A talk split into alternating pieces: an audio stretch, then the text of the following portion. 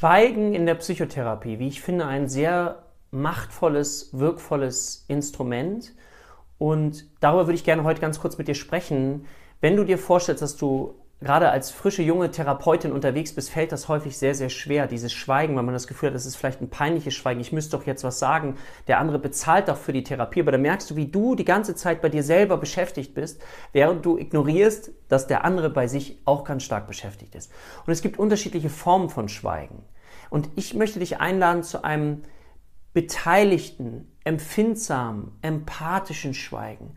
Ganz in der Haltung bei dem anderen zu sein, weil die andere Person wird das spüren.